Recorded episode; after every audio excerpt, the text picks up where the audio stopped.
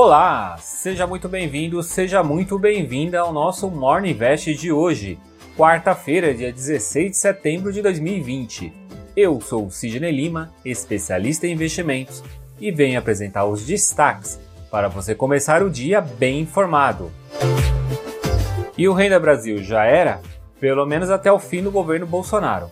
Ontem pela manhã, o presidente Jair Bolsonaro proibiu até 2022 de qualquer pessoa do seu governo falar sobre Renda Brasil e disse que ele continuará com Bolsa Família.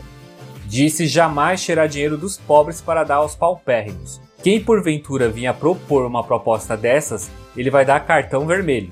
Eu só posso dar um cartão vermelho para essa pessoa. É gente que não tem um mínimo de coração, não tem um mínimo de entendimento como vivem os aposentados do Brasil.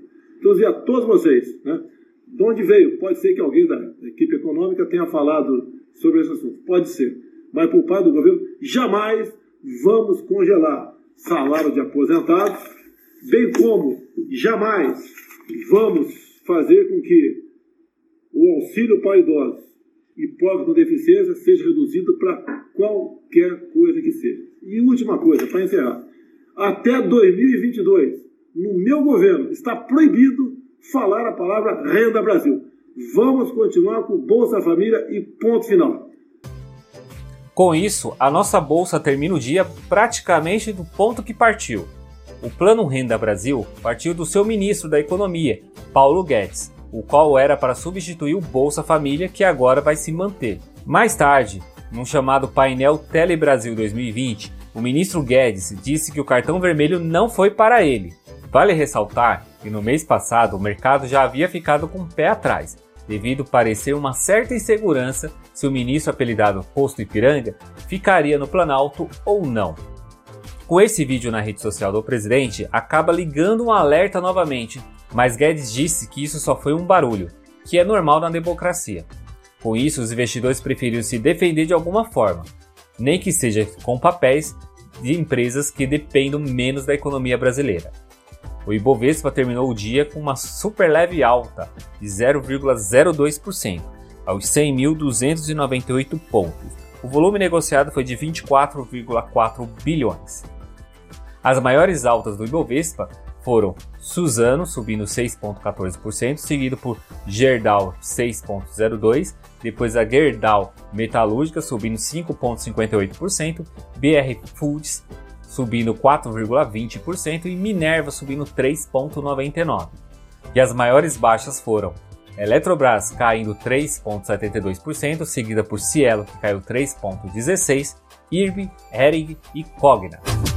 Com o risco fiscal voltando a ocupar as preocupações do mercado, os investidores começaram a pedir mais prêmio na renda fixa, e o mercado de juros futuros ficou assim.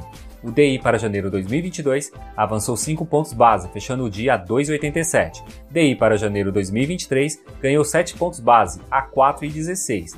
E DI para janeiro de 2025 subiu 9 pontos base, a 6,04. O índice dos fundos imobiliários IFIX avançou 0,34%, cotado a 2.802 pontos. A maior alta foi do fundo imobiliário VBI Logístico, subindo 2,97% e a maior baixa foi do Fundo Imobiliário Plural Recebíveis, caindo 2,23%. Nos Estados Unidos, as empresas de tecnologia repetiram os movimentos da véspera, apesar que os investidores estão de olho mesmo na decisão de, sobre os juros do Federal Reserve, o Banco Central americano, que está previsto para logo mais à tarde. A Dow Jones terminou o dia praticamente como iniciou, oscilou apenas 0,01%. A SP 500 avançou 0,52% e a Nasdaq subiu 1,21%. A moeda americana avançou 0,24% e está cotada a R$ 5,28.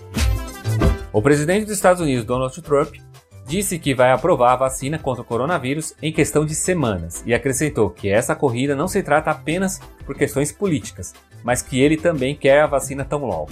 A declaração foi concedida em entrevista à Fox. Já o seu adversário nas eleições, Joe Biden, já havia alertado sobre o risco representado pela aceleração da vacina a qualquer custo. A OMC, Organização Mundial do Comércio, disse que os Estados Unidos violaram as regras internacionais nas tarifas de produtos chineses. Segundo um painel de três especialistas do órgão, encontraram irregularidades nas tarifas sobre 200 bilhões de dólares em produtos chineses impostas pelo governo americano. Os números apresentados pela China foram satisfatórios. A produção industrial avançou 5,6% em agosto, na comparação com o mesmo período do ano passado. Já as vendas do varejo apresentaram alta de 0,5%. Por aqui, o governo manteve a previsão de queda do PIB de 4,7% para este ano e uma alta de 3,2% para o ano que vem, segundo o boletim macrofiscal da Secretaria de Política Econômica. Na agenda de hoje, teremos a divulgação da balança comercial da zona do euro, divulgação das hipotecas dos Estados Unidos, as vendas do varejo americano e, além do mais, o mais esperado, as projeções econômicas do Fed. Por aqui estaremos de olho na decisão do Copom, que deve manter a taxa de juros Selic em 2% ao ano. Esses foram os destaques dessa quarta-feira do nosso Morning Invest.